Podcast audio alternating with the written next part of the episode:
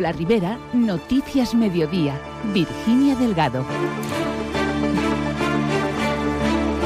Buenas tardes. Las obras de, humanización de la Nacional 332 a su paso por Sueca comenzarán a finales de este año. Hoy, la delegada del Gobierno en la comunidad, Pilar Bernabé, ha estado en la localidad ultimando los detalles de este proyecto con la corporación municipal. Enseguida les damos más detalles sobre esta noticia. Además, sabemos que el Comité de Empresa del Departamento de Salud de la Ribera sigue reunido con representantes de la Consellería de Sanidad, un encuentro convocado a última hora de ayer que ha evitado hoy una concentración ante el Palau de la Generalitat Generalitat se quiere hablar sobre ese acuerdo que se alcanzó en la anterior legislatura con el Gobierno de la Generalitat para homogeneizar las condiciones de trabajo entre el personal laboral subrogado y el resto de personal de la sanidad pública. Sucesos de detención por marihuana en, en Alchemesí y también un incendio en Cullera conforman hoy la actualidad de este martes. Se la contamos hasta las 2 menos 10. Comenzamos.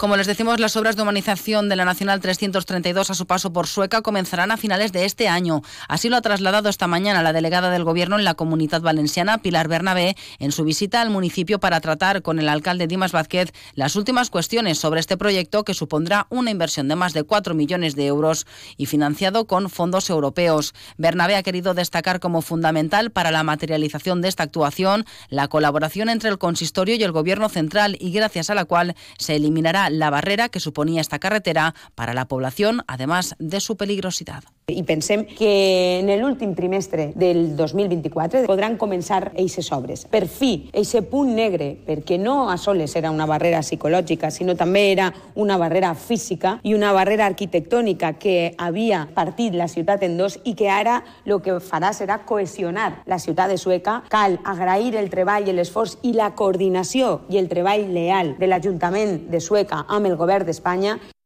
Por su parte, el alcalde de Sueca, Dimas Vázquez, ha señalado que la Nacional 332 a su paso por Sueca será historia en 2025. Ha sigut sempre una reivindicació en la qual també n'hi ha hagut molts accidents, alguns d'ells mortals. Per tant, com a alcalde estic molt content, com hem parlat així des tempos, de no passar res a final de 2025. La Nacional 332 al seu pas per Sueca serà història.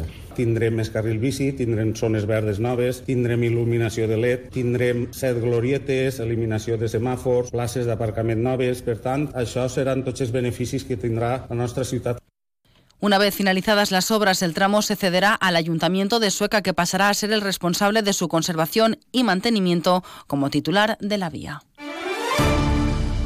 Y el Comité de Empresa del Departamento de Salud de la Ribera, que representa al personal laboral, sigue reunido, como les decimos, con representantes de la Consellería de Sanidad. Un encuentro convocado a última hora de ayer que ha evitado hoy una concentración ante el Palau de la Generalitat. Sobre la mesa, la reivindicación de estos trabajadores para que se cumpla el acuerdo alcanzado con el anterior gobierno de la Generalitat que trataba de homogeneizar las condiciones de trabajo entre el personal laboral subrogado y el resto de personal de la sanidad pública valenciana.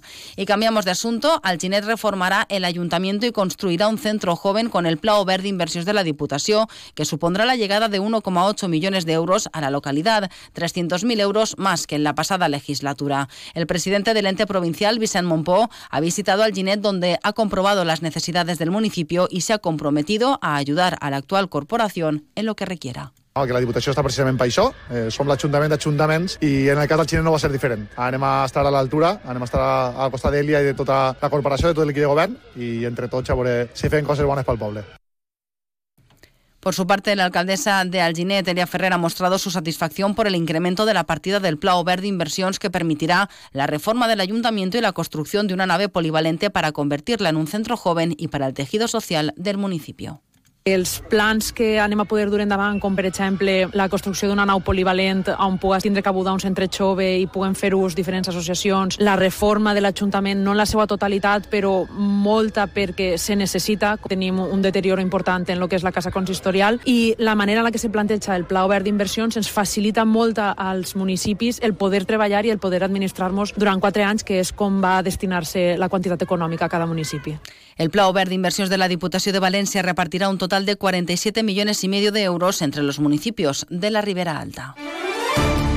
El Ayuntamiento de Carlet inicia este mes de enero cinco cursos de formación para 60 personas desempleadas con el objetivo de responder a las necesidades formativas de las personas en edad laboral, permitiendo mejorar sus competencias y su empleabilidad. Se han gestionado más de 200.000 euros para la ejecución de los talleres enmarcados dentro de las subvenciones del Servicio Valenciano de Empleo. El concejal de Formación y de Ocupación, Daniel Caballero, ha incidido en que estos talleres beneficiarán, impulsarán y generarán más oportunidades a la ciudadanía en la búsqueda de trabajo. Són cinc cursos que ens impartiran al llarg de l'any. Des de l'Ajuntament s'han gestionat més de 200.000 euros que venen enmarcats dins de les subvencions del Servei Valencià d'Ocupació Labora. Este mes de gener iniciem estos cinc cursos. Des de l'Ajuntament pensem que estos cursos fomentaran la formació de les persones desocupades de la nostra ciutat i en conseqüència beneficiaran, impulsaran i generaran més oportunitats a la ciutadania en la cerca de treball. Los talleres que se van a desarrollar en Carlet van enfocados desde actividades administrativas a la limpieza de superficies y mobiliario de edificios o a la atención sociosanitaria. Y seguimos hablando de formación porque el Ayuntamiento de Cullera se ha adherido un año más al programa Jove Oportunidad del Institut Valencià de la Juventud para motivar y orientar a los jóvenes cullerenses entre 16 y 21 años que abandonaron sus estudios. Este programa ofrece orientación, coaching, visitas a empresas y actividades de ocio para ayudar a construir un proyecto integral de vida. El concejal de Juventud de Cullera, Alex Morales, ha destacado que es una oportunidad para aquellos jóvenes que no tienen claro qué camino seguir. I per això durant un any estem formant-los a estos joves per a que puguen buscar una eixida laboral o per a que puguen buscar un itinerari formatiu acord amb les seues necessitats i amb les seues perspectives de futur. Des de l'Ajuntament de Cullera creiem que és un bon programa que acompanyat amb les beques de transport, amb les beques Erasmus i amb l'obertura també d'eixa aula d'estudis demostrem que estem sempre al costat dels eh, interessos dels joves del nostre poble. Un programa con el que también cuenta la localidad de Sueca y en el que se han inscrito 12 nuevos participantes, quedando aún alguna plaza disponible para toda aquella persona joven interesada en beneficiarse de esta formación.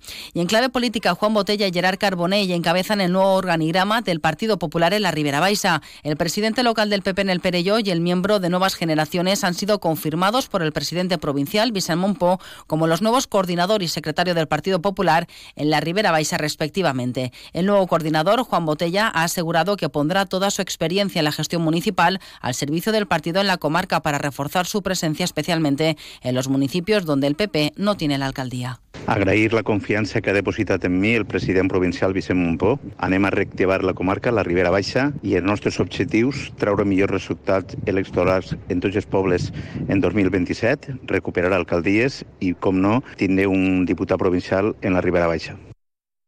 En la Ribera Alta, Elia Ferrer será la nueva coordinadora y Sergi Alonso, el nuevo secretario del Partido Popular.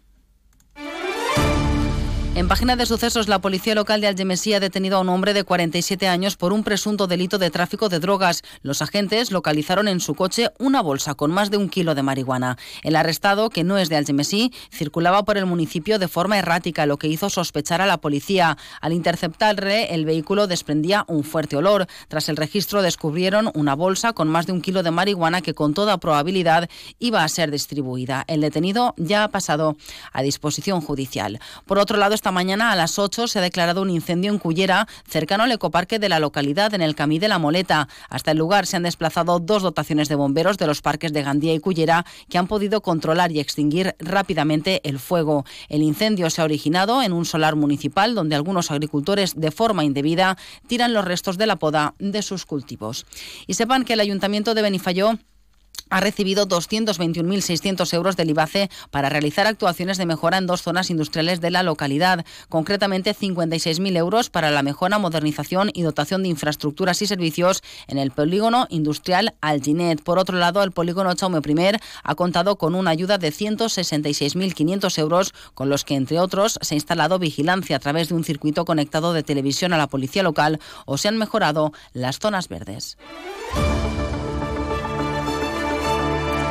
De, zona, de forma más breve, contarles que el Hospital Vitas Aguas Vivas ha puesto en marcha una unidad de pie diabético para abordar esta patología que puede llevar a la amputación. Los doctores Jennifer Mondragón y Miguel León, cirujanos vasculares, han destacado que esta enfermedad está asociada principalmente a un mal control de la glucosa durante periodos muy prolongados de tiempo y también a otros factores de riesgo como el tabaco, la hipertensión arterial o la obesidad. Además de abordar y prevenir las lesiones, los profesionales tratarán las heridas incipientes para evitar que causen un daño mayor y ofrecerán las recomendaciones adecuadas para el cuidado de los pies de los pacientes diabéticos. Nada más, llegamos a las 2 menos 10, noticias ahora de la Comunidad Valenciana que en Onda Cero. Buenas tardes.